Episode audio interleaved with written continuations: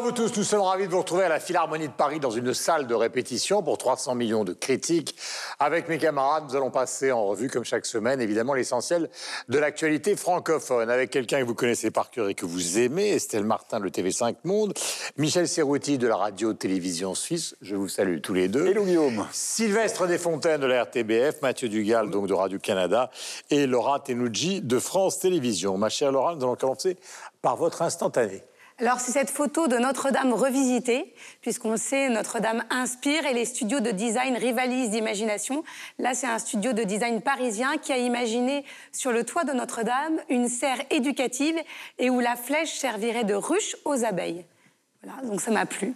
Vous avez la- J'ai trouvé ça très imaginatif. Je, trouve Non, mais que c'est très bien, oui. je, je Je fais suis pas- légèrement consterné, mais je trouve ça très bien.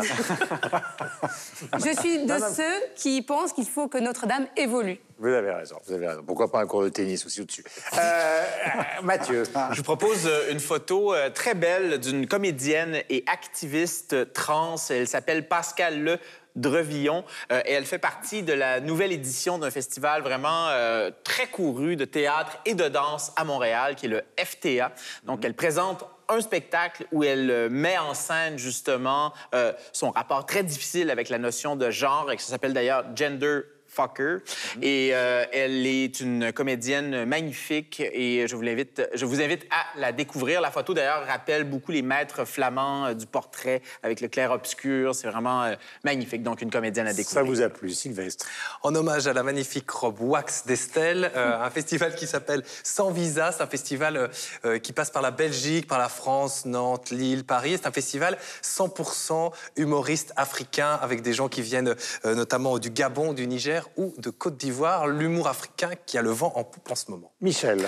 Une photo tirée de la nouvelle expo du musée d'ethnographie de Genève. Ça s'intitule La fabrique des contes. On voit ici une photo de Jonathan Watts qui représente euh, eh bien, le petit chaperon rouge, l'occasion de se replonger dans ces histoires que l'on connaît, mais aussi et surtout eh bien, les différentes interprétations qu'on a- qu'on peut en avoir euh, donc, de ces contes. Estelle. Alors moi je reste au Sénégal hein, pour cette émission hein, donc avec cette magnifique euh, jupe euh, d'une créatrice sénégalaise de Saint-Louis, Saint-Louis euh, où j'ai pris ce, cliché. On y voit une, femme signard. En fait les signares c'était des, femmes noires métisses qui se mariaient avec des colons. Elles avaient un statut à part et vous pouvez le voir au musée de la photographie de Saint-Louis, le MUFO. Voilà, je vais d'ailleurs euh, faire plaisir à Michel, je suis un grand amateur de jazz, grand ami de la France, Miles Davis. Il y a pile 60 ans, euh, se terminait l'enregistrement de Kind of Blue, donc euh, le célèbre sim disque de Miles Davis, avec John Coltrane, Cannonball Adderley toute une bande. Et c'est une rupture, nous sommes à la Philharmonie et nous sommes ravis d'y être parce que c'est au moment où, en plein bebop, ils ont décidé de passer à la musique modale, euh, ce qui a créé une véritable révolution, non seulement dans le monde du jazz, mais dans toute la musique qui a suivi. C'était il y a pile 60 ans. Le sommaire, le voici.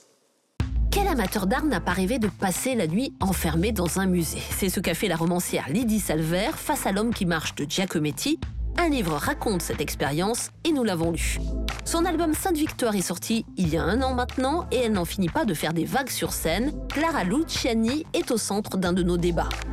Quand des salles de cinéma s'équipèrent de Love Seats, signé du designer Martin Zekeli, des sièges où l'on peut se blottir tendrement dans les bras de son partenaire, cela prêta à sourire. Désormais, les exploitants rivalisent d'imagination pour proposer le petit plus qui fera la différence. Nous évoquerons cette surenchère pour attirer les amoureux du 7e art. Instantané, invités et coup de cœur sont également au programme. 300 millions de critiques, c'est tout de suite. Quel amateur d'art n'a pas rêvé de passer la nuit enfermé dans un musée, mieux encore de la passer avec une œuvre qui le fascine? Eh bien, c'est ce qu'a fait la romancière Lydie Salver, qui a eu le prix Goncourt en 2014, que vous connaissez, et qui a passé la nuit enfermée au musée Picasso face à l'homme qui marche de Giacometti sur la proposition de son éditeur pour une collection intitulée Ma nuit au musée. Marchez jusqu'au soir, c'est très joli cette couverture. Qui a pensé quoi de, ce livre, Estelle? J'ai beaucoup aimé euh, le livre parce que c'est déjà c'est un rêve, c'est vrai, de, de passer une nuit au musée et le rêve se transforme en cauchemar. Et Lydie Salver le, raconte bien, c'est-à-dire qu'en plus elle, elle avait envie de cette rencontre, elle l'a rêvé avec l'homme qui marche de Giacometti, car c'est aussi une biographie un peu déguisée, Ouais, ouais, en tout cas extrêmement savoureuse de, de Giacometti, et ça marche pas. Et elle a pas, ce- elle aimerait être en- avoir une connexion avec l'œuvre d'art et elle nous explique qu'en fait ce livre c'est au début un échec et après ça permet aussi de parler de- du rapport à l'art. Elle qui vient d'une famille modeste, une famille euh, d'immigrés espagnols, Euh, pourquoi on parlait de la démocratisation de l'art avec euh, l'opéra lyrique? Pourquoi certains euh, Mm. n'y ont pas accès? Et, et je trouve qu'elle met des mots justes sur euh, comment on peut se sentir mal à l'aise dans un musée parce que c'est, ça- on a l'impression que c'est pas pour vous parce que vous venez d'un Mm. milieu modeste et, et moi qui viens d'un milieu qui n'est pas non plus, euh, qui vient d'un milieu modeste, oh, je comprends ce genre de questions et j'ai trouvé ça Mm. extrêmement intéressant et, et pertinent et touchant. Voilà, euh, ça ne vous étonnera pas si j'ai trouvé ça absolument absurde. Euh, non, mais c'est pourquoi aller La- se faire enfermer dans un truc qu'on déteste euh, Pourquoi moi, je-. Ouais, je, je vous avoue très franchement que moi, j'y ai pas tellement cru, pour être franc. Enfin, voilà, dans ce bouquin, il y, y a un peu deux parties dans ce livre. La première partie, je la trouve un peu longuette parce qu'on a compris au bout de 100 pages qu'elle a pas envie d'être là, que ça l'énerve, que ça l'exaspère. Donc j'avoue que ça, au bout d'un moment, au bout de quelques pages, on a compris le truc. La deuxième partie, où elle parle plus de l'œuvre de Giacometti, du lien, où il y a quelque chose de plus universel et de plus... euh, J'ai pas dit que c'est pas intéressant, hein, je voulais ah, préciser. Je, je, voilà, je pense que je suis en train de dire non absurde. plus, mais la deuxième partie, effectivement, où elle parle un peu plus de, de- de- de Giacometti, de son rapport à l'art, voilà, là, je trouve que véritablement, on rentre dans une matière qui est, qui est intéressante et qui est instructive et qui est bien écrite. La première partie, pourquoi je vous dis j'y ai pas cru Parce que d'une part, je pense que Lydie Salver a quand même une connaissance. euh, voilà, la description qu'elle fait de l'homme qui marche dans les premières pages montre qu'elle connaît son sujet. Donc ça, il n'y a aucun doute. Donc après qu'elle s'enferme dans ce, dans ce musée en, en attendant que quelque chose se passe. Enfin, je veux dire, l'art, c'est pas comme ça que ça marche. Mais revenu à l'esprit un haïku célèbre d'un- poète japonais euh, qui s'appelle Santoka, qui dit rien de plus facile à dire ni de plus difficile à faire que de lâcher prise. Vous n'allez pas dans un musée en se disant maintenant je me mets devant euh, Giacometti puis j'attends qu'un truc se passe, que le beau m'envahisse. C'est pas comme ça que ça marche. En tout cas pas pour moi. Donc j'ai pas vraiment cru au présupposé de départ, même s'il est nécessaire pour la suite du bouquin dont on parlera certainement après. D'un autre côté, elle a quand même l'honnêteté de dire que pour qu'une chose soit belle, il faut la regarder longtemps. Elle cite Flaubert, donc elle a vraiment, il y a, des citations quand même où la beauté est une flèche lente, euh, la fameuse phrase de, de Nietzsche. Donc il y a des espèces de fulgurances comme ça dans, dans ce livre.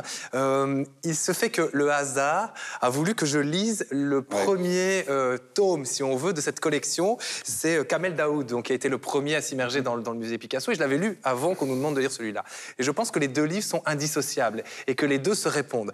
Lui, il est euh, algérien, on l'enferme dans ce musée, il a cette espèce d'énorme euh, fantasme de la culture française euh, et de Picasso, l'art pictural, etc. Et il déroule pendant 200 pages, j'allais dire presque vide de sens, une littérature, une prose absolument incroyable. Ce livre est dingue. J'ai rarement lu quelque chose d'aussi fulgurant.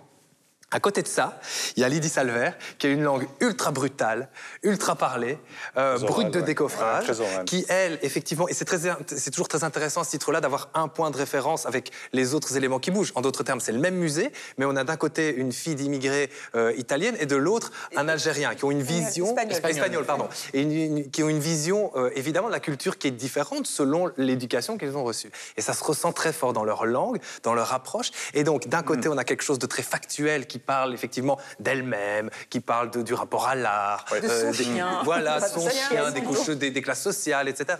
Euh, très, euh, j'allais dire, très terre à terre au, au sens euh, euh, noble du terme. Et puis de l'autre côté, on a quelque chose de complètement aérien. Et je pense, à mon sens, que ces deux livres doivent être lus ensemble pour vraiment C'est quand même compliqué. hein. Mais l'un après l'autre, mon cher Guillaume. Dans un ordre ou dans un autre. Une page chaque. Non, mais c'est vraiment. Strabisme je me divergent, ça peut fonctionner. on est d'accord, mais c'est vraiment. c'est pour insister sur l'aspect absurde que je développerai tout à l'heure. D'ailleurs, l'autre lien qu'on peut faire avec Kaoud, c'est lorsqu'elle a remporté le Goncourt en 2014, Ka- Kaoud faisait partie Daoud, des... oui, euh, exactement. Kamel Daoud, pardon. Kamel Daoud. euh, faisait partie des finalistes. de- C'est le jet lag. hein. C'est pas grave, c'était- comme ça une contraction Après, de Kamel après et 6000 Daoud. bornes, euh, il y a des mots qui... Il y, a- des mots qui, se- qui s'entrechoquent. Mais en fait, ça fait longtemps que Lydie Salver s- s'intéresse à ces questions-là, traite de ces questions-là. C'est-à-dire, euh, d'un point de vue, Bourdieu par- par- parlait du capital euh, culturel, le capital symbolique, justement, qui est souvent euh, aussi important que la richesse pour, justement, se démarquer socialement. Et elle, elle en parlait dans Pas pleurer, elle en a parlé dans Tout homme est une nuit, hein, avec donc cet immigré qui s'émancipe par la maîtrise du, du français. Et d'ailleurs, parlant de Bourdieu, moi j'ai trouvé qu'il y avait quelque chose de très bourdieusien dans, euh, dans ce livre-là, parce que euh, vous savez que son premier essai, Bourdieu, traitait précisément de cette question-là, l'amour de l'art, euh, en 65 Et il a 6. terminé sa vie en écrivant sur Manet des, des séminaires entiers. Ouais, et, et- et- et donc, euh, cette, cette question-là de... euh, est-ce qu'on est obligé de ressentir quelque chose face à ces œuvres-là? Euh, et oui, je suis d'accord avec Michel que c'est un livre qui est un peu longuet et qui se perd un peu dans son, dans son propos, mais la, la- la question fondamentale, c'est-à-dire euh, comment est-ce qu'on a accès à un certain type de culture, comment est-ce qu'on peut se sentir légitimement touché ou pas par, euh, par des œuvres, et comment justement se sentir légitimé de dire cette œuvre-là ne me parle pas du tout, et ce n'est Et- pas parce que Et je ça, manque de, de ce capital culturel. Sauf, sauf qu'elle lui moi- parle, moi, cette je- Pardon? Sauf qu'elle lui parle, cette œuvre. C'est Ouais. ça qui est... Oui. Quand même. Mais Ouais. c'est une introspection. En passant la nuit, c'est sa propre introspection. Et, Alors, elle fait travail, hein. référence euh, à ce fameux dîner euh, à la- auquel elle a assisté, où on l'a traité de. On, on a dit d'elle qu'elle avait l'air modeste. Et elle, elle critique euh, Oui. cette, ce dîner mondain où les gens euh, sont en train de descendre à un prix littéraire en disant qu'ils trouvent le bouquin absolument nul. Elle, et elle se questionne qui a le droit de critiquer quoi et pourquoi? Et donc, c'est son introspection. Alors, effectivement, elle parle de Giacometti, mais elle parle aussi de ses parents, de son père qui avait l'air d'être un, un terroriste. Quoi. C'est quand on, euh, on voit l'éducation qu'elle a eue de sa maman. Et je trouve que même si c'est décousu, parce que c'est quand même euh, relativement décousu, il y a des petites choses à prendre et ça, ça donne envie de passer la nuit au musée. Et vous savez que Ah, ça, récemment... ça, c'est sûr. ça. Ça nous donne envie de- Belphégor. non, mais en tout cas, ça J'allais donne envie. Et, Stiller, et- et récemment, il y a un site internet. si vous voulez passer la nuit au musée, c'est possible. Récemment, il y a un site internet qui a proposé de passer la nuit avec la Joconde.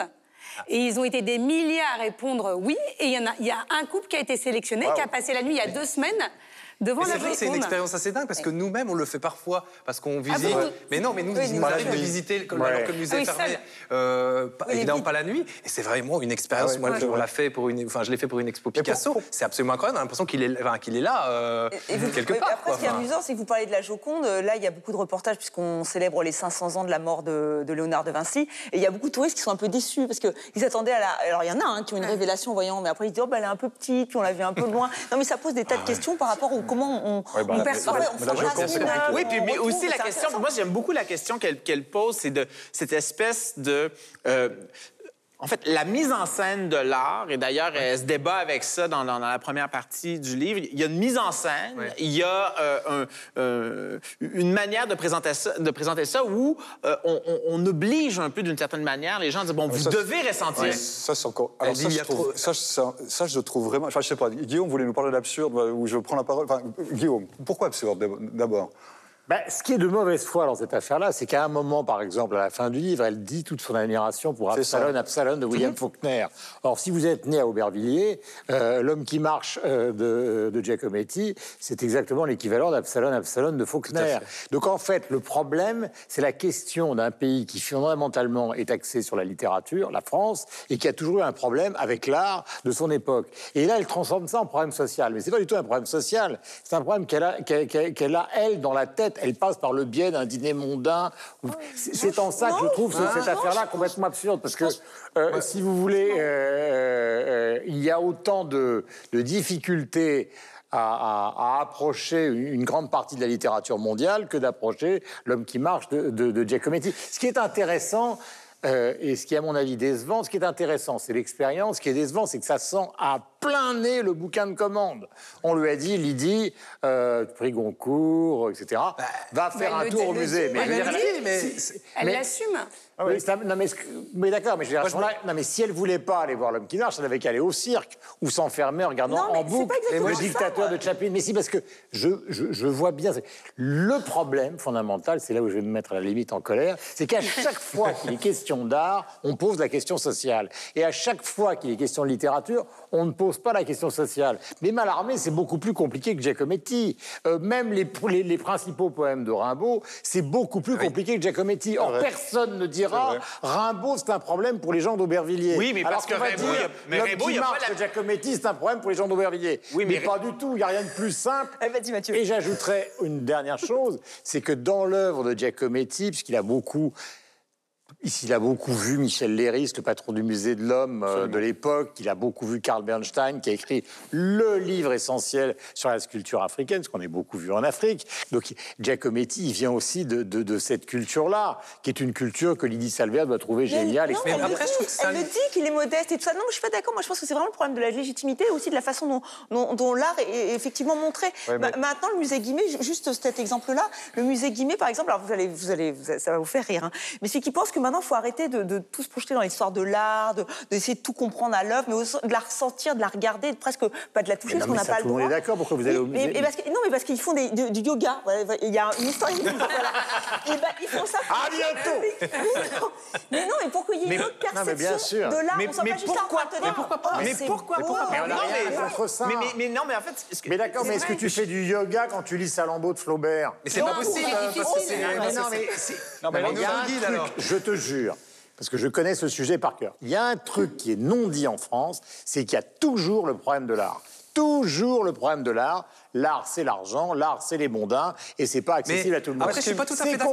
On on est ici, on est ici à la Philharmonie. On a vu des enfants qui, qui, qui Mais jouaient. oui. Donc combien Non, mais après, mais- il y a- il y a quand même. a- Je trouve qu'il y a quand même une volonté. Alors, je dis pas que c'est pas le cas en Belgique, ni en Suisse ou ailleurs, mais il y a Non, mais quand même par- une je volonté. lis. Mais vu de l'extérieur en Non, mais- France, on se dit, waouh, il y a quand même tellement d'argent Je peux qui est investi petit dans, truc, dans la démocratisation de la culture. Curieusement, elle sort, et curieusement, et comme si l'élucidation des causes de l'angoisse qui m'avait paralysé lors de ma fameuse nuit donnait soudain du prix aux choses les plus simples et les plus familières, flâner, simplement flâner dans les rues du 20e, évidemment le 20e, boire un café serré à la terrasse du Colibri, enfin c'est n'importe quoi. Non, puis même, Je Guillaume, veux dire, à si ce moment-là, il faut arrêter euh, Mais je suis. Joyce, il faut arrêter euh, toute Mais la non, vie. mais je crois pas je je pose. Hein. Moi, ce que, ce que je- qu'à rester au Alors, Colibri. Mais on est d'accord sur, on est d'accord sur quelque chose, mais, mais même sans ça, c'est-à-dire dans, les toutes- dans les hystérique. toutes premières pages du livre, je me rappelle plus laquelle c'est, mais vraiment dans les premières pages du livre, elle décode complètement l'homme qui marche. oui. Donc ça veut dire qu'elle a compris l'œuvre, elle, elle- elle- elle sait ce à quoi elle s'attend. Moi, j'avais elle jamais lu connaît une description comme ça. De... Je me suis dit.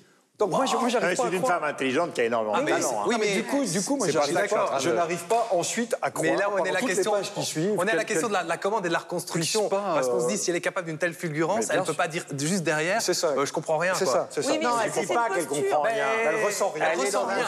Mais non, mais vous savez, vous avez par exemple une grande partie des intellectuels français, de Claude Lévi-Strauss euh, à, à d'autres aujourd'hui, qui ont théorisé leur refus de l'art de l'époque. Parce qu'il y a une concurrence entre la littérature et la philosophie. Une grande partie des gens dont elle parle, l'homme qui marche dans 300 ans, tout le monde y pensera. Lydie Salver dans 300 ans, zboob. Donc, si Ah, vous on voulez. sait pas. Mais non, mais il y a une concurrence implicite qui n'est pas, qui n'est, qui n'est pas dite. Regardez les grands écrivains. Jean-Paul Sartre s'est intéressé à, à l'art. Évidemment, il a écrit des pages extraordinaires. Foucault s'est intéressé aux Minimes de Velázquez. Apollinaire a écrit Critique d'art. Une grande partie des surréalistes sont intéressés là-dedans.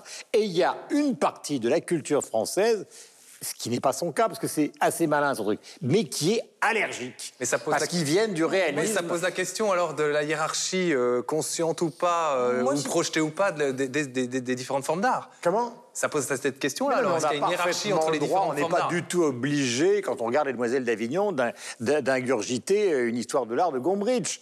Euh, c'est juste une certaine forme d'allergie, et c'est par hasard si elle parle du petit café du coin, du 20e arrondissement, du dîner des mondains, etc. il y a quelque chose, il y a quelque chose qui n'est pas honnêtement dit. Alors peut-être, alors moi je n'ai pas vu ça, je suis, Ça très, je- je suis très terre à terre. Moi je, vais vous citer une anecdote qui est peut-être pas fortement, peut-être très intéressante, mais je suis allée au musée d'Orsay, mon fils avait 5 ans à l'époque, et il courait dans le musée, et j'étais toute à, genre, Ah non je veux pas courir dans le musée, le musée d'Orsay, tu te rends pas compte? Et il y a une conservatrice qui m'a dit, c'est pas grave, il faut que les gosses soient là, et même elle avait l'air de me dire, il faut qu'ils vivent dans le... oui, c'est pas ce qui se passe dans pas. les musées, Ouais. c'est pas ce qui se passe dans les musées, quand on arrive dans un musée, il C'est faut qu'on c'est encore une idée à la con, pardonne-moi. Tu veux que je te donne un exemple Ben non, mais c'est À la rétrospective. Bacon à Londres, à la, à la tête britaine, ils avaient installé l'équipe junior d'athlétisme pendant que les gens faisaient la queue pour les distraire. C'est-à-dire que tu faisais la queue pour aller voir la rétrospective Bacon, et toutes les 40 secondes, il y avait l'équipe de, de- de junior d'athlétisme anglaise qui courait le 100 mètres. C'était d'ailleurs extraordinaire comme truc. Ils se disaient, les gens s'emmerdent dans la queue, la queue est tellement grande qu'on va leur faire un truc, et on voyait des types, évidemment, qui avaient 20 ans, ou des filles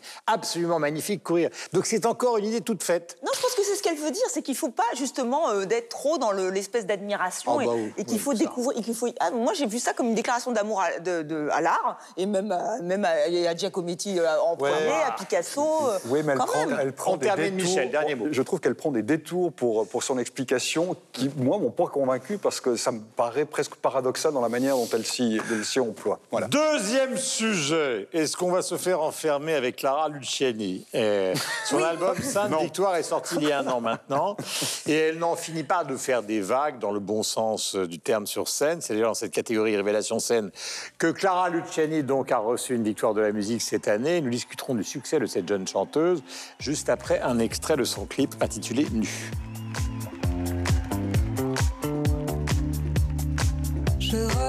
moi pour voir. J'avoue, j'ai du mal, j'ai du mal à le croire. C'est moi qui ce soir.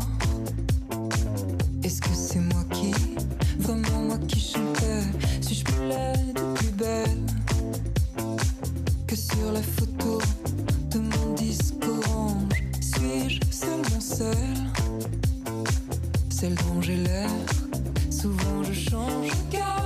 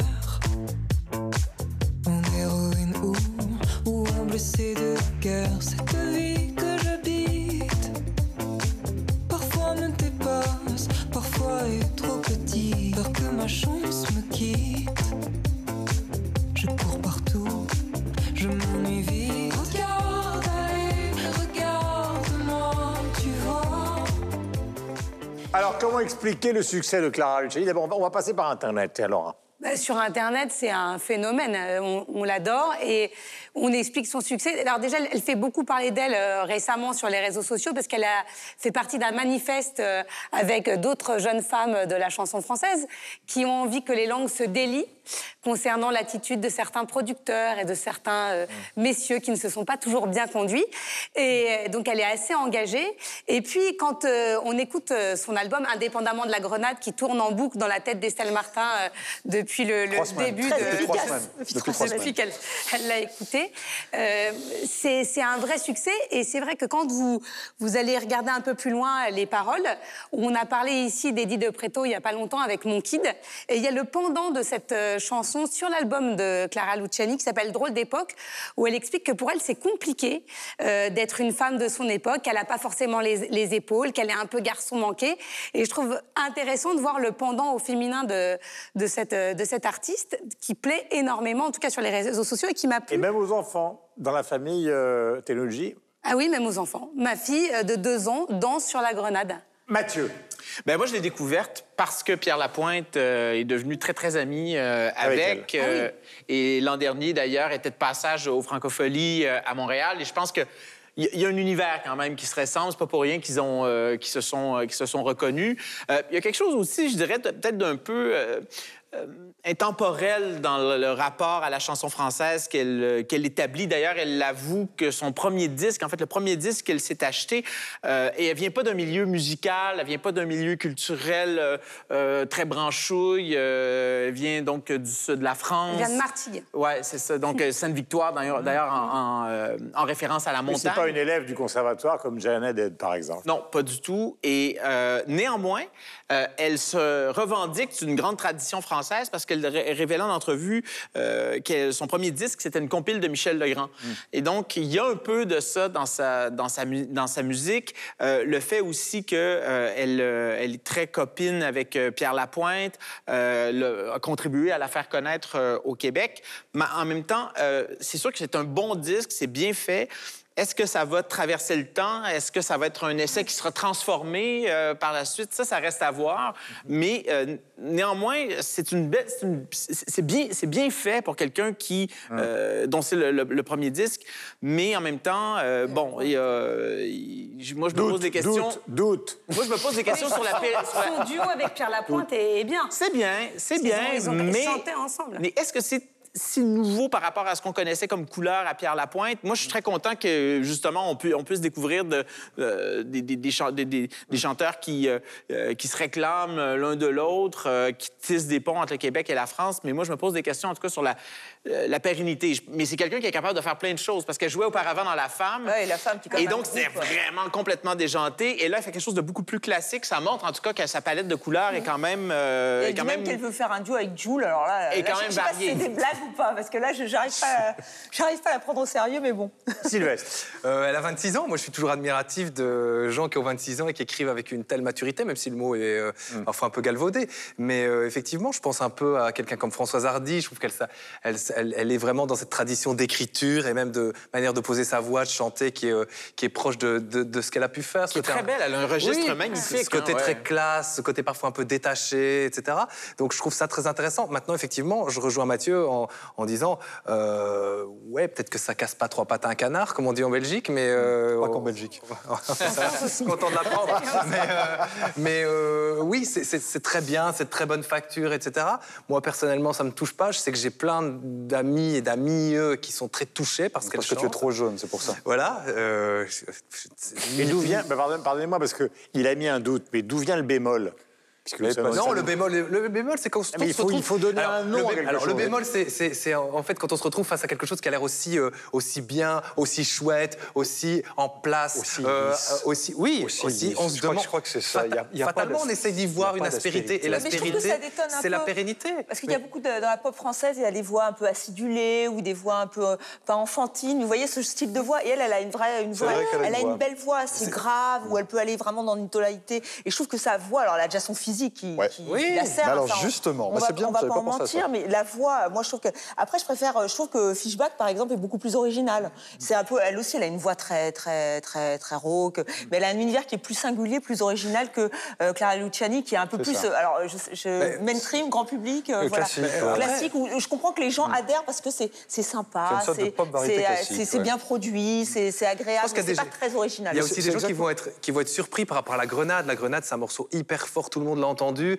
Et puis, je trouve que l'album n'est pas nécessairement du même niveau que la grenade. Il y a des morceaux qui sont très forts en termes d'écriture, mais en termes d'originalité d'interprétation, on ne retrouve presque ça que dans la grenade. Michel. Je, je vous avoue que, que je, je m'inquiétais un peu pour ce débat parce que honnêtement, j'ai écouté l'album et puis j'ai pas écrit grand chose et j'étais là, je me tournais un petit peu en me disant qu'est-ce que je vais bien pouvoir dire sur cette jeune femme parce que j'ai pas grand chose à dire. Donc c'est bien que je termine entre guillemets, ça m'a donné des idées et je crois que ce qu'Estelle disait, non mais c'est ce qu'Estelle disait qui pour moi réveille le, le plus quelque chose. C'est-à-dire que c'est un peu lisse. En même temps, elle a 26 ans, elle commence, voilà, c'est propre, c'est en ordre, mais en même temps, c'est, voilà, il y a rien d'extraordinaire, c'est bien, voilà. Et peut-être que le bout de déception qu'on a ou le doute qu'on a, que j'ai pu avoir ou comme Mathieu peut avoir, c'est que justement, il y a une voix. Alors ça, il n'y a aucun doute, elle a vraiment une voix avec une tessiture, ça, il n'y a aucun doute. En même temps, il y a un physique, il y a, une, femme qui, voilà, qui, le dit, on lit dans tous les articles, fait 1m82, voilà, qui est grande, qui a... Et puis on a ce disque qui finalement est voilà, qui met pas complètement en valeur peut-être le potentiel de sa voix. On a l'impression qu'on a quelqu'un qui est grand, qui est fort, qui est... Puis, puis non, on a, on a une sorte de petit répertoire dans le disque. Alors en même temps, c'est pas grave, parce qu'elle débute, elle a 26 ans, on va pas lui demander d'avoir peut-être la maturité de quelqu'un de 40. Mais c'est ce qu'on pourrait lui souhaiter, c'est-à-dire que tout d'un coup, avec la voix qu'elle a, Ben oui. Avec a le physique qu'elle a, qui a- Voilà. mais que ce potentiel soit réalisé, je sais pas par qui. Et puis elle a Elle eu la révélation scénique. Et c'est vrai que la femme, euh, elle le est- groupe La Femme est quand même très connu pour, euh, pour ses, ses prestations scéniques. Vous les avez, je ne sais pas si vous les avez vues sur scène, c'est c'est du grand n'importe quoi. Et je pense que là, elle, elle a aussi euh, une carte à jouer. Elle, Ouais, elle a été prise sous l'aile perd elle a été effectivement prise ça sous de- de Biolay, hein, Benjamin Biolay. Elle a été adoubée par Benjamin Biolay. Moi, j'aimerais, j'aimerais l'entendre dans un répertoire, dans quelque chose qui soit un peu plus euh, Rap. voilà, qui Ouais, est un peu plus, voilà, un petit peu avec un peu plus d'âpreté. Et, et je pense qu'elle pourrait Je le pense c'est faire. un pro- je pense Là, que c'est sympathique, production, mais en fait. il manque un petit peu Mais de. Il y a sa reprise de Métronomie qui Clara. est sympa. J'aime bien la, Non, mais la- la- la- encore une fois, c'est une reprise. c'est ça, c'est un Ouais, premier ouais, album. pas- et c'est pas du tout un mauvais album. Alors qu'on se comprend Non, bien, personne n'a dit ça. C'est juste qu'on a l'impression effectivement qu'il y a peut-être quelque chose en plus qu'elle pourrait mettre en place, réaliser, et puis on aimerait entendre ça parce qu'il semble du qu'il y a le niveau de la potentiel. grenade. Je Mais on l'a pas vraiment. voilà. Voilà, c'est, donc euh, c'est prometteur, mais c'est pas abouti. Euh, je voulais simplement dire un mot dans ce domaine-là, justement. On ne peut pas attendre par génération Ah, qu'il y ait d'accord. des quinzièmes, d'ar- des dizaines d'artistes qui tout d'un coup se lèvent le matin en se disant je suis un génie absolu. Ils font des bons disques, voilà. Comme il y a plein de gens qui écrivent des livres, et Clara Luciani avec le talent qu'elle a. Alors peut-être que la rédemption par la scène peut exister, parce que ça aussi c'est un truc qui, qui muscle à la fois le, le répertoire, euh, les rencontres. On parlait de Pierre Lapointe tout à l'heure, et donc elle peut peut-être changer de dimension. Et c'est vrai pour elle, comme pour beaucoup d'autres euh, de la scène francophone.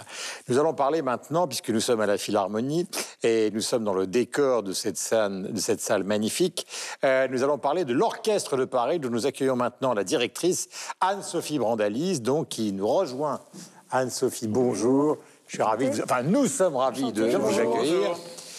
Alors, est-ce que vous pouvez nous présenter cet orchestre euh, dont tout le monde connaît le nom, mais euh, ne connaît pas toujours la réalité, Anne-Sophie? Alors l'Orchestre de Paris, c'est un ensemble de 120 musiciens. Donc c'est un collectif et en même temps, c'est 120 personnalités différentes. Et puis c'est un chœur de 340 euh, choristes amateurs, chœurs d'adultes, chœurs de jeunes et chœurs d'enfants. C'est un chœur qui se produit ici à la Philharmonie de Paris, euh, environ 60, euh, 60 concerts par saison, et qui tourne beaucoup aussi à l'international. Voilà, mais il est intégré à la Philharmonie. Alors, c'était jusqu'au 1er janvier 2019 l'orchestre euh, résident. Et aujourd'hui, c'est la même famille. Euh, on a rapproché euh, les forces vives, on a rapproché nos projets, partagé nos ambitions et nous formons maintenant un ensemble unique. Et les atouts de l'un et les atouts de l'autre se, se mutualisent et se regroupent pour faire non pas deux, mais trois puissances, euh, dix. on D'accord. espère. Alors, question simple pour tous ceux qui aiment la musique classique. Est-ce que l'orchestre de Paris fonctionne comme le Philharmonique de Berlin, l'orchestre de Cleveland? Enfin, Est-ce que c'est le même registre ou est-ce qu'il y a une énorme différence? Non, non, c'est le même registre. Euh, les grandes pages du répertoire symphonique, euh, notamment sur la prochaine saison euh, 2019-2020. Euh, c'est aussi un orchestre qui se produit en formation de musique de chambre, euh, qui a un directeur musical attitré, Qui est? qui est Daniel Harding, qui termine son mandat à la fin de la saison, et puis euh, qui travaille aussi avec des chefs d'orchestre invités, notamment des très très grands noms l'année prochaine, euh, Salonen, euh, Valéry Gergiev, Tugan Sokiev, euh, Donani, enfin voilà, les, les plus grands chefs seront aux côtés de l'orchestre la saison prochaine. Est-ce que la plupart des musiciens sont français? Parce que, par exemple, je prends le Philharmonique de Berlin, euh, c'est assez cosmopolite. euh. Alors, l'Orchestre de Paris, c'est assez français. C'est un orchestre qui se rajeunit, qui se féminise et euh, qui, re- qui- qui recrute de plus en plus euh, au niveau européen.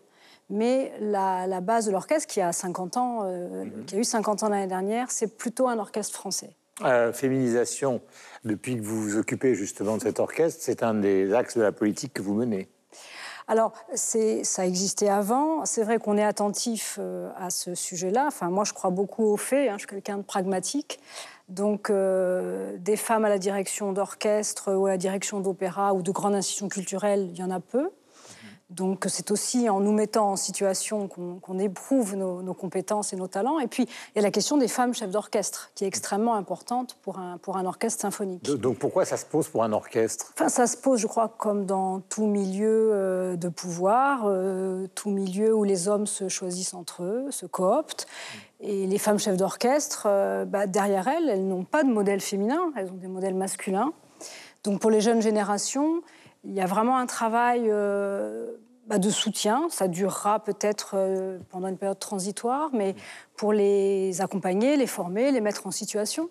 L'année prochaine, on a cinq femmes chefs d'orchestre, ce qui est absolument unique. On en a une cette saison, cinq l'année prochaine. Mais voilà, c'est une politique volontariste. Et puis, euh, je pense que dans une génération, ça sera une question qu'on ne posera plus, j'espère. Alors nous sommes avec Anne-Sophie Brandalis, donc, euh, euh, et nous parlons de cet orchestre euh, de Paris. Question. J'en avais une petite. Tous les grands orchestres classiques, quand bien même ils évoluent avec les musiciens dans les années, ont un son, une caractéristique. Enfin, il y a quelque chose qui les différencie les uns des autres. Celui de Berlin n'est pas le même que celui de Vienne ou de celui de Cleveland, comme disait euh, Guillaume tout à l'heure. Qu'est-ce qui caractérise, s'il fallait caractériser celui de Paris? L'orchestre de Paris, c'est un son français, clairement, avec euh, le répertoire symphonique de la musique française qui est de Berlioz à Debussy, euh, répertoire fin 19e, 20e. Ça, c'est vraiment le son qu'on attend de l'orchestre en tournée. Euh, c'est un son très, très chaleureux, très clair. Dans la Philharmonie de Paris, qui a une acoustique extraordinaire, sont aussi des salles qui font progresser les orchestres. Donc c'est c'est vraiment le répertoire aujourd'hui de, de l'Orchestre de Paris. On- nous étions au Japon en décembre dernier, et c'est évidemment autour de Ravel, de Berlioz euh, qu'on attend l'Orchestre de Paris. ouais. Question. La féminisation, par défaut, euh, les- maintenant, les auditions se font euh, à l'aveugle. J'imagine que c'est une question qui ne se pose plus. Euh, la, la- la- la féni- la féminisation, elle se fait, elle se fait par défaut. Alors, les, les concours d'orchestre, c'est tout un protocole. C'est assez différent d'ailleurs d'un orchestre à l'autre. Et c'est vrai que l'Orchestre de Paris est assez regardé euh, comme modèle euh, pour, euh, pour faire progresser ces, sujets-là. Nous venons de faire quatre concours de, de- musiciens, contrebasse, trompette, basson, euh, violon. Et on vient de recruter quatre jeunes femmes sur cinq. Il y avait deux postes en violon. Euh, ça se fait à la compétence, ça se fait au savoir-être, au savoir-faire. Quand on recrute des, des solistes qui vont devoir diriger un pupitre, il y a une question de charisme, de leadership. Et donc là, les femmes, elles sont au même niveau que les hommes pour ce, pour ce genre de, de- de Dernière sujet. question, Michel. Ouais, très rapidement. Les musiciens, comme au Philharmonique de Berlin, sont consultés dans... Ah, les musiciens sont au jury. C'est hein, ok. Euh, 12 membres de jury, 12 musiciens. Merci Anne-Sophie d'être venue donc euh, ici même, d'ailleurs chez vous. Et oui, c'est à la, à la maison. À la maison. C'est nous qui sommes invités. C'est chez quand vous même- aussi. Merci. c'est quand même ça le paradoxe euh, de cette émission. C'est très, c'est très bien chez vous, hein. on est très content de revenir. Vous avez raison, l'acoustique est excellente. Euh, dernier sujet, alors ça c'est un sujet vaste de réflexion, euh, c'est euh, l'avenir des, des, sa- des salles de cinéma.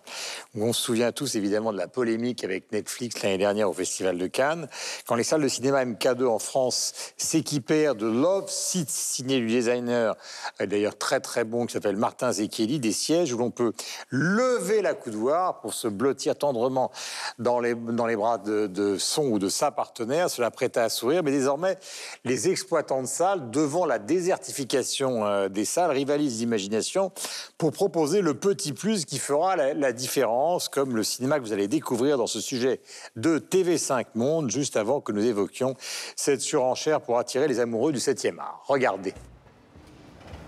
En plein cœur des Batignolles, un tout nouveau cinéma de quartier vient d'ouvrir ses portes. Bienvenue euh, au cinéma Les 7 Batignolles. Nous sommes euh, ici dans un magnifique euh, lieu de, de culture. Un espace de concert, de fêtes, de brunch. Ce jeune réalisateur est convaincu que le temps des multiplexes géants est terminé. Je pense que l'avenir, c'est les cinémas de quartier. Je pense que c'est euh, clairement, en fait, les gens euh, ont besoin de proximité, ont besoin de se retrouver euh, dans des lieux euh, à échelle humaine et proches de chez eux. Alors Jamel a trouvé la formule. Associé au grand groupe français Pathé et un autre familial de Perpignan, il propose du cinéma d'auteur bonne dans des salles hyper modernes, notamment La salle Sphera, donc c'est la première salle du cinéma, c'est une salle de 360 fauteuils et vous avez le meilleur du son et de l'image. Voilà, pour, pour faire simple, mais c'est le meilleur, le meilleur du son et de l'image au service du cinéma. Jamel propose également des films grand public dans des salles atypiques. C'est ma salle préférée. Regardez, hop. Donc quand vous êtes ici, vous vous jetez dans un fat boy pour regarder un film. On est quand même beaucoup mieux qu'à la maison. Un cinéma indépendant très différent de ses prédécesseurs historiques qui n'a pas encore eu le temps de faire ses preuves. Voilà, vous savez qu'il y a euh, des difficultés pour les salles obscures classiques euh, du cinéma. Donc, euh, on parlait tout à l'heure de ces fameux sièges. C'est la société MK2 qui a donc demandé à Martin Zekeli de faire ça. Ces fameux sièges qui vous permettent d'une certaine manière d'aller se pelotonner avec votre voisin ou votre voisine pour aller au cinéma. Car effectivement, il y a toujours ce risque. Alors, c'est très paradoxal parce que Globalement, les chiffres du cinéma en France sont plutôt bons, mais en même temps, il y a une telle concurrence des séries, de la VOD, euh, de toutes les formes qui permettent de voir le cinéma autrement que ce que révéraient les cahiers du cinéma il y a des années et des années, euh, qu'on peut se demander effectivement, et c'est ce qu'on va faire pour cette dernière partie de l'émission, si à terme on va oublier le rêve Godard. Quoi. Il considérait qu'on levait les yeux en regardant un film et on baissait les yeux quand on regardait la télévision. Euh, on a l'impression que tout ça est en train d'être tout à fait en danger. Sylvestre. Ben, c'est plus le cas justement. Les gens ont des écrans de plus en plus grands, donc ils se baissent de moins en moins, ils regardent de, plus, de manière de plus en plus droite. Chez soi, mais chez soi. Voilà, Euh, c'est très compliqué. Un abonnement euh, à une plateforme très connue qui commence par un N, ça coûte euh, en gros euh, 8 euros. Une place de cinéma en Belgique, ça frise les 12, 15 euros. On voit, la- on voit la différence. Euh, et donc effectivement, il y a aussi en Belgique les fameux Love Seats qui ont fait leur, leur apparition. Il y a même des sièges pour s'asseoir à trois. Ah, c'est très ouvert déjà. On est, ouvert d'esprit. Mais euh, et donc avec, il y a un cinéma maintenant qui s'appelle le White à Bruxelles, dans lequel il y a ces fameux love seats. Les salles sont plus petites et ils vont jusqu'à euh, vendre de la nourriture dont les papiers d'emballage ne font pas de bruit quand on les déchire. Ah, c'est bien. bien. Oui, mais donc, donc vous voyez jusqu'où jusqu'où ça va, jusqu'où la réflexion euh, va. Euh, donc il y a C'est vrai aussi en France avec EuropaCorp à Marseille. Enfin, il y a tout, tout le monde s'y met. voilà. Est-ce que ça marche? Non, ça marche pas. Le- ce- ce- ça marche pas pour l'instant. Les chiffres sont, sont pas très bons. À l'autre, de l'autre côté, il y a une autre structure qui se met en place. Ce sont des cinémas de type communautaire. Et donc, on en a un euh, kinographe qui vient de, de s'ouvrir à Bruxelles. Euh, cinéma communautaire et éphémère, 300 places. Ce sont les gens du quartier qui décident de la programmation. Ouais. Euh, c'est une programmation presque euh, télé à la demande. Genre Apocalypse Now va être projeté parce qu'il y a un anniversaire, etc. Les- C'est pas bruxellois. Ceux-là, ils sont déjà programmés. Dé- dé- dé- déjà, c'est assez curieux pour un anniversaire de, pro- de projeter Apocalypse.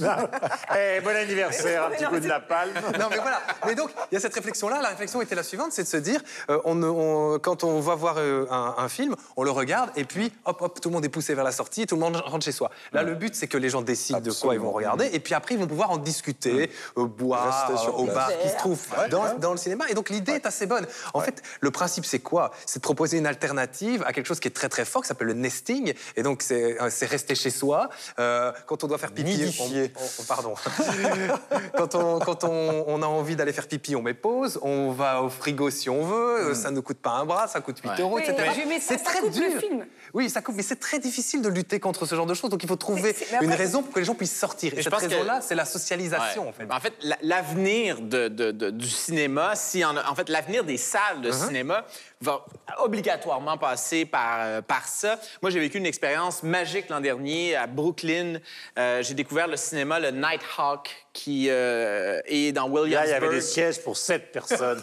Non, mais il y avait, il y avait beaucoup plus. En fait, le cinéma est adossé à un bar et euh, on commande durant le film. Alors, on, on met nos petits cartons et on, on nous, on, nous, on nous livre ce qu'on veut. Euh, et on a des petites tables cabaret qui sont Ouais. partagées Ouais, pour, pour, pour, euh, Le pour pauvre Jean-Luc, il va se... pour Donc deux même si le film n'est pas bon, c'est pas grave. C'est pas grave. On passe un bon moment. Et surtout, cabaret, quoi. mais ce qui, est, ce qui est chouette, c'est qu'on sent que ce cinéma-là est animé par des gens qui connaissent le cinéma parce qu'on a, par exemple, euh, en, euh, comme, comme, comme euh, euh, bande-annonce, en fait, avant les bandes-annonces, on a des espèces de, de, euh, de, de, de- de- de- de- de petits films qui sont montés par des amateurs de cinéma. Alors, là, quand on était là, c'était euh, une curation donc de scènes de combat dans le cinéma coréen, dans les transports en commun. Alors, on avait cinq minutes de ça. Euh, après ça, il y avait des bandes annonces. Euh, et donc, les festivals vont de plus en plus remplacer euh, ce, que- ce qui était la fonction du cinéma auparavant quand ce, quand ce ne sont pas des cinémas comme celui-là. C'est-à-dire que l'avenir, c'est la curation. C'est-à-dire, ce sera, des festi- ce sera des festivals. On a, par exemple, à Montréal, il y a Fantasia, qui est un festival magnifique de, de, de- cinéma, donc euh, de, science-fiction, d'horreur, cinéma de genre. On a le, le FNC, les- le, le- le festival de cinéma de documentaire. Et donc, les cinémas qui ne se mettront pas à cette page-là, l'expérience classique de cinéma, c'est terminé. Non, mais moi, je suis pas tout à fait Alors, attendez, toi. chacun son tour. Non, je suis pas d'accord, parce que justement, j'ai eu la chance euh, de participer à une table ronde au CNC, donc euh, le Centre national euh, du cinéma à Paris. Et déjà, c'était pour le cinéma du monde. En fait, il y avait des gens de- qui venaient, de, des cinéastes du monde qui étaient là, et ils étaient impressionnés euh, du nombre de personnes qui vont encore au cinéma en France, qui est quand même déjà une bonne nouvelle. Oui, a vous plus êtes de- une exception. On a, plus de- on a presque 200 six- millions. Voilà, 200 millions, près de 6000 salles, et vraiment, euh, il y a vraiment une appétence. Alors, en France, pour le cinéma, et même, je vais dire, euh, classique, euh, traditionnel, c'est vraiment pour voir un film. Et même, je suis allée euh, en Normandie, il y avait un seul cinéma. Alors, vous avez malheureusement. été en Normandie Et- non, mais Bravo. pour vous dire. Et au cinéma Le cinéma arrêt d'essai, alors, a été pris d'assaut. Non, mais moi, j'étais surprise de. Alors, après, c'était malheureusement un blockbuster hollywoodien, on peut se le dire. Mais il y avait. une- En tout cas, je peux vous dire qu'il y avait peut-être tous les alentours qui étaient là, parce qu'il y a une, une séance. Ah, Alors, faut pas la rater, elle est à 21h. Pour- non, mais pour dire que vraiment, on sent que, en tout cas, la jeune génération, ils étaient tous là. Ouais. J'ai cru qu'ils n'allaient jamais remplir le cinéma, parce qu'il y a une seule séance. Donc, il y a un vrai envie de cinéma, juste pour dire que. Le cinéma classique attire encore. Oui, c'est pas, Mais- pas le cinéma mais- classique. mais C'est pas le cinéma classique, ça, justement. Mais pourquoi c'est pas classique? Alors justement, parce que pour moi, ça, c'est pas le cinéma classique. Aujourd'hui, le cinéma classique, c'est 12 diffusions dans la journée. Enfin, 12, 6 Oui. diffusions dans la journée. Le fait de faire une seule projection, Eh oui. on revient à un événement festif qui sort de l'ordinaire, et c'est exactement finalement ce que disait Et Mathieu. ça oblige, en fait. Et c'est aussi ce que disait, parce que l'année- le- le- au Festival de Locarno l'année passée, il y a eu une sorte de table ronde d'assises de professionnels du cinéma pour imaginer euh, voilà, quel avenir donner au cinéma, parce que chacun a des difficultés. En même temps, la France est quand même un cas particulier. J'ai regardé les chiffres, parce que la France se plaint de la désertification des Non, salles. non, non, regarde. mais en même temps, il y a deux fois plus de spectateurs aujourd'hui qu'il y en avait dans les années 90. Alors, il y en a, il y en a deux fois moins que dans Oui, les mais années pour le 50. même type de film. Pardon Pour le même type de film. Alors, après, je ne sais pas quelle est la proportion exacte, mais l'énorme majorité, c'est les comédies. Oh, mais oui, et puis beaucoup le cinéma américain. L'énorme majorité. Mais aussi- mais aussi- non, mais je donne un argument tout simple. À propos du film de Téchiné, par exemple, Catherine Deneuve.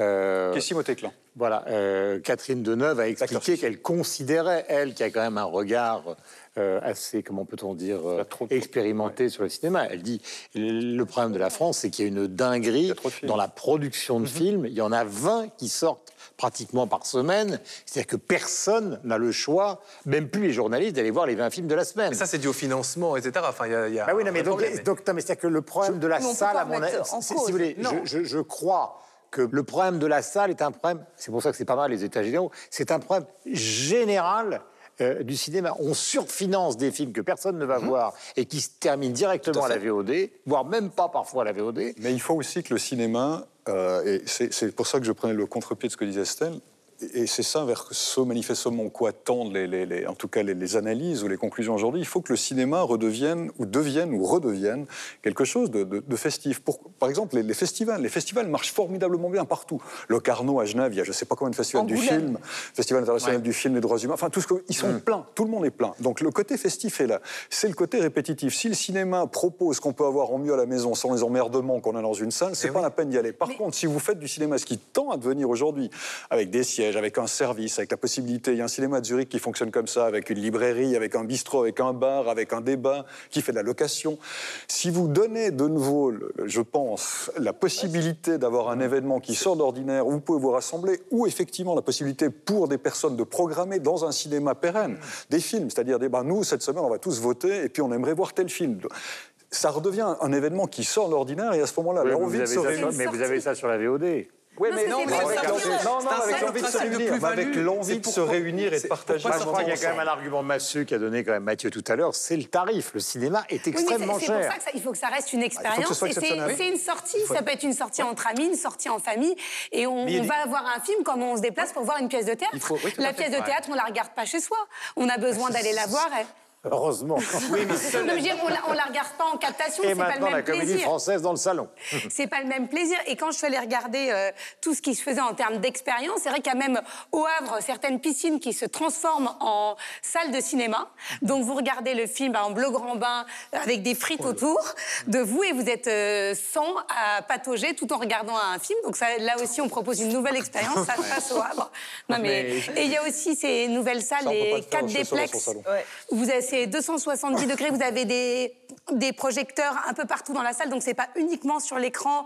Vous ressentez le vent et là vous vivez le film la un peu 4DX. comme euh, c'est la voilà, le 4 4DX. déplex, c'est ça, qui fonctionne très très très très bien. Donc c'est vrai qu'on on rivalise de bonnes de bonnes idées. Et quand on pense qu'à Brazzaville ils viennent d'inaugurer la première salle de cinéma puisqu'elle avait fermé en 91 et ils avaient besoin de recréer une salle de cinéma, donc ça prouve que dans le monde entier on a besoin de ces salles de cinéma. C'est pas la fin du cinéma. Mais ça, personne ne le souhaite, évidemment. Un mot terminé. Ben, il y a, peut-être la notion d'abonnement aussi qu'il faut revoir parce qu'il y a de plus en plus de cinémas qui offrent ça. Donc, pourquoi pas un abonnement dans lequel, avec lequel on va aller voir plusieurs films. Et je le redis, l'avenir va passer par la, la curation. Il faut avoir l'impression qu'on va voir des, des choses qui ont été sélectionnées par des gens et non pas que les, les- les algorithmes soient- nous recommandent des trucs Un sentiment euh, à la maison. Sentiment Laura, coup de cœur. Alors, mon coup de cœur, c'est une plateforme de financement participatif qui s'appelle D'Artagnan. On a vu euh, lors de l'incendie de Notre-Dame que tout le monde s'était mobilisé pour donner. Eh bien, pour tout ce qui est des autres euh, bâtiments, de la culture française, eh bien, il y a ce site internet. Vous pouvez participer et aider la culture française à être préservée. Et je trouve ça très, très bien. Mathieu. Une jeune chanteuse québécoise qui fait fureur aux États-Unis. Et ça, c'est à la suite d'une euh, critique dithyrambique de Pitchfork. Et Pitchfork ne donne pas des bonnes notes à la pelletée, c'est le moins qu'on puisse dire. Qu'est-ce que c'est que Pitchfork? Pitchfork est une plateforme, un magazine en ligne de musique alternative américain. C'est la référence. C'est euh, la référence dans la musique alternative. Et donc, à la suite d'une très bonne critique de Pitchfork, elle a une carrière aux États-Unis qui se développe et une carrière avec des chansons en français. Et donc, elle, elle, joue ce côté exotique et les Américains adorent. Elle a fait fureur à South by Southwest où elle était à Austin, au Texas, il y a quelques semaines. Elle s'appelle Mounia, donc M-U Son vrai nom, c'est Josiane Boivin. Elle vient du Saguenay. On comprend. Ne démystifie pas tout d'entrée. Mais allez, allez, non, mais allez sur Bandcamp, allez sur Bandcamp Josiane. et euh, suivez-la sur Instagram. C'est magnifique. Allez, Mathieu, il y avait une parole de trop, là. Une exposition au musée Planta Moretus, euh, qui est un musée très fameux à Anvers, une exposition qui s'appelle Grotesque et qui est une rétrospective autour de cette thématique avec des œuvres de Jérôme Bosch, d'Ansor ou encore de Bruegel. Michel. Un livre cette semaine euh, qui s'intitule Août, euh, là-bas est un mois d'automne. C'est un bouquin de l'auteur Bruno Pellegrino aux éditions, excellentes éditions Zoé. Attention, chef-d'œuvre. Je pose mes mots, petit chef-d'œuvre. Attention, chef-d'œuvre, et franchement. euh, il, fait, il fait l'unanimité de la critique. Enfin, d'abord, c'est magnifique. Je l'ai lu. En plus, il fait l'unanimité de la critique, mais y compris euh, en France. hein, voilà, voilà. C'est vraiment dithyrambique. Il a reçu déjà plusieurs prix littéraires. Il raconte quelques années de la vie euh, du poète et photographe suisse Gustave Roux et sa sœur Madeleine. Alors, vous le connaissez pas ici, mais c'est quelqu'un qui a influencé Philippe Jacotet ou Jacques Chessé, par exemple, Gustave Roux. C'est formidablement bien écrit. Ça se savoure, c'est gourmand, c'est un très beau livre. Estelle. Alors moi, ce n'est pas un chef-d'œuvre, mais ça se lit aussi. du- C'est vraiment très agréable à lire. On dit souvent que les polars viennent du, du nord, euh, du nord de l'Europe notamment. Eh bien non, là, c'est un polar qui vient de Bergerac. C'est pas si souvent que ça. S'appelle La mariée nue. C'est un roman de Patrick euh, Marty, un polar. Vraiment, vous passerez un excellent moment. C'est très bien mené. Voilà, faut faire court, m'a dit ma bien aimée productrice. Donc moi, mon coup de cœur, c'est l'homme qui marche de Giacometti. Salut, à la semaine prochaine.